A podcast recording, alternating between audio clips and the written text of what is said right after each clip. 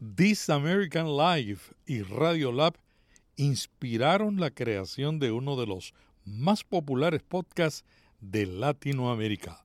Hola, ¿qué tal? Aquí Melvin Rivera Velázquez. Araceli se encuentra con nosotros hoy. Bienvenido a la newsletter de Vía Podcast y la versión en audio Notipod hoy. Hoy vamos a comentar sobre cómo inició Radio Ambulante y también sobre el Financial Times del Reino Unido que está construyendo una audiencia en los Estados Unidos por medio de los podcasts.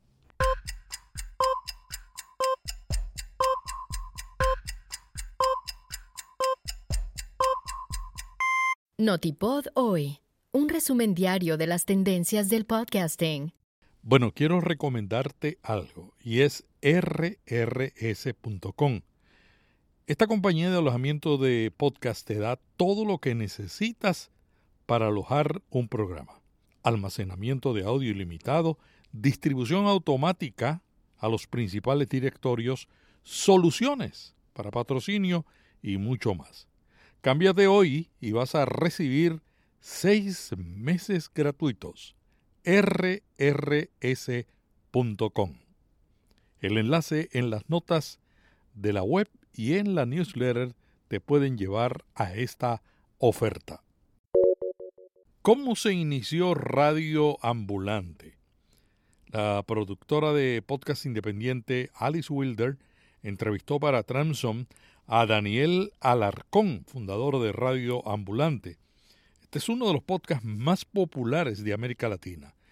Daniel comentó que cuando era pequeño la forma en que se comunicaba con su familia en Perú era a través de cintas de cassette.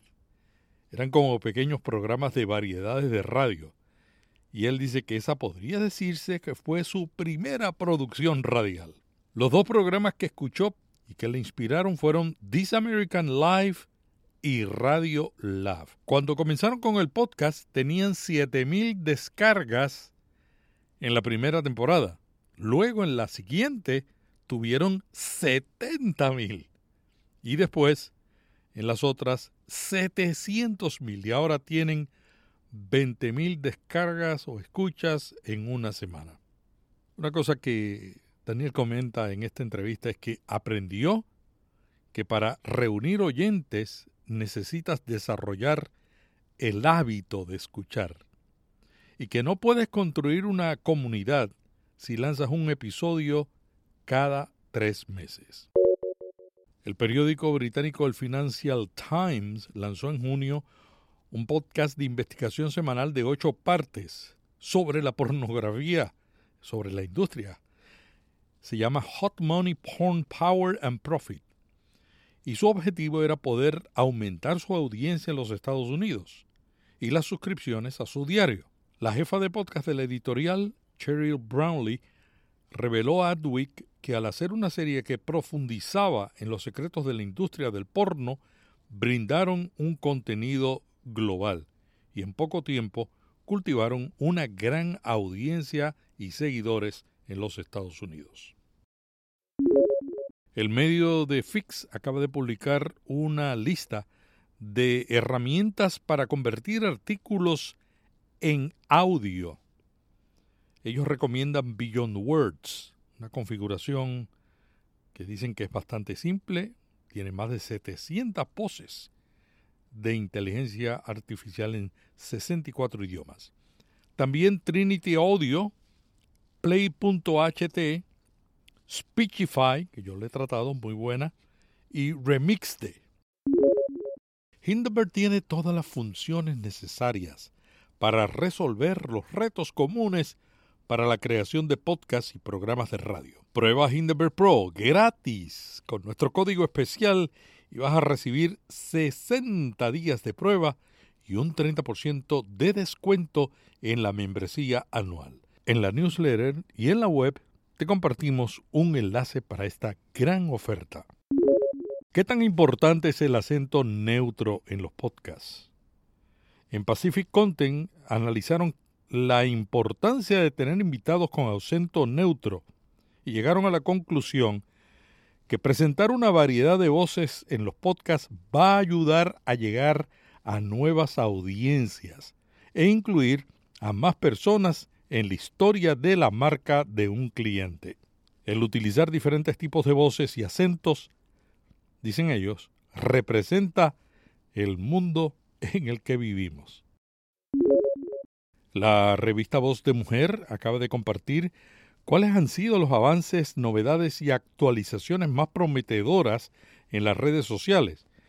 Ellos concluyeron que ningún creador debía ignorar estas. Usar la doble cámara simultáneamente. Responder comentarios con fragmentos de canciones en Facebook utilizar las salas en Twitter, como estamos haciendo nosotros, crear avatares en Instagram. Ignacio Alguero, galardonado con el premio Liber al fomento de la lectura en medios de comunicación. La Federación de Gremios de Editores de España le otorgó este galardón al director de Educación, Diversidad Cultural e Internacional de RTBE. Además, han destacado los podcasts de RNE dedicados a la literatura y sus ficciones sonoras a partir de obras literarias. Bueno, hoy tengo dos podcasts nuevos para comentarte. IKEA acaba de lanzar el podcast Hogares con Psicología. A través de siete capítulos reúnen recomendaciones de expertos en bienestar que van a enseñar cuál es la mejor manera de organizar cada espacio de tu casa. Y el medio La Opinión acaba de estrenar su primer podcast diario, La Opinión Hoy. El mismo va a abordar en 10 minutos los temas más relevantes del día para la comunidad hispana de los Estados Unidos. Podcast recomendado, el podcast de emprendedoras. Este es un espacio para mujeres curiosas de la vida y del mundo del emprendimiento. Realizan un recorrido de experiencias donde vas a aprender, descubrir y crear tu sueño, producido por Victoria 147, una compañía que desarrolla empresas, mujeres y emprendedoras en pro de la igualdad.